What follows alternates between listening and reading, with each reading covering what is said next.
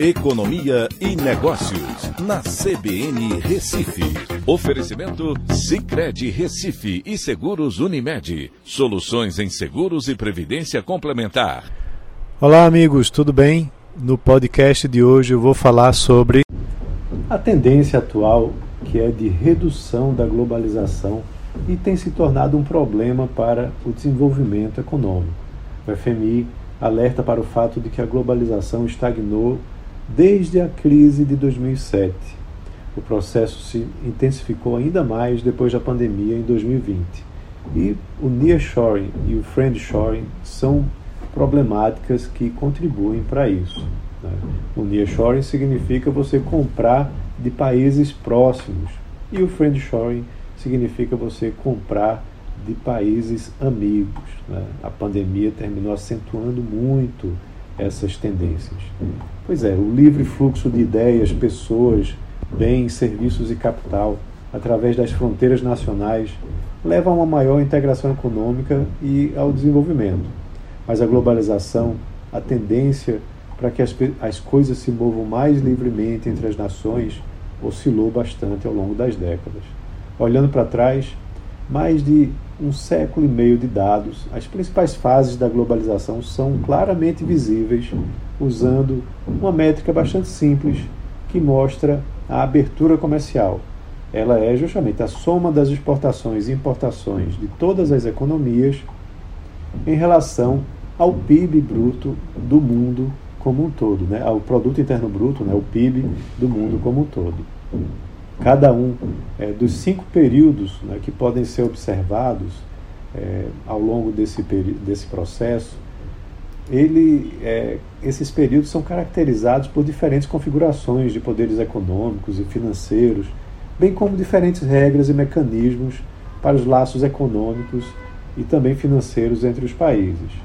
A era da industrialização foi, por exemplo, um período em que o comércio global se intensificou.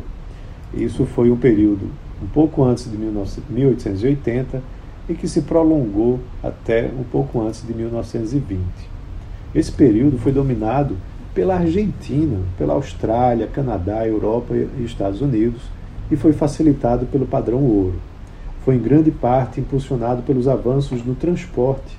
Né? Esses avanços reduziram os custos comerciais e aumentaram os volumes comercializados. O período entre guerras, né, entre a Primeira Guerra e a Segunda Guerra Mundial, apresentou uma reversão dramática da globalização devido a conflitos internacionais e, ao, e também ao aumento do protecionismo. O comércio tornou-se regionalizado em meio às barreiras comerciais e também à quebra do padrão ouro em blocos monetários. Já a era de Bretton Woods, né, que ela se inicia mais ou menos na década de 1950 né, e vai até 1980, é, foi uma era onde os Estados Unidos se tornou uma grande potência econômica com o dólar né, atrelado ao ouro e sustentado com, por um sistema com outras taxas de câmbio que estavam atreladas. A recuperação desse pós-guerra e a liberalização do comércio estimularam uma rápida expansão.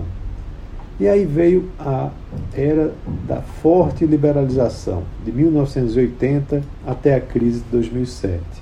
Ela viu a remoção gradual das barreiras comerciais na China e também em outras grandes economias de mercado emergentes, como a ex-União Soviética, e uma cooperação econômica internacional sem precedentes. Essa liberalização foi responsável pela maior parte do aumento do comércio mundial. E aí, de 2007 em diante, a globalização estagnou.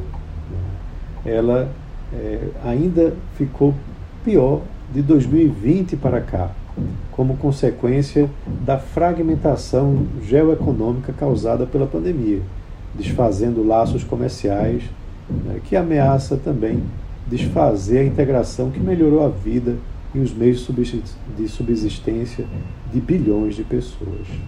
Então é isso. Um abraço a todos e até a próxima.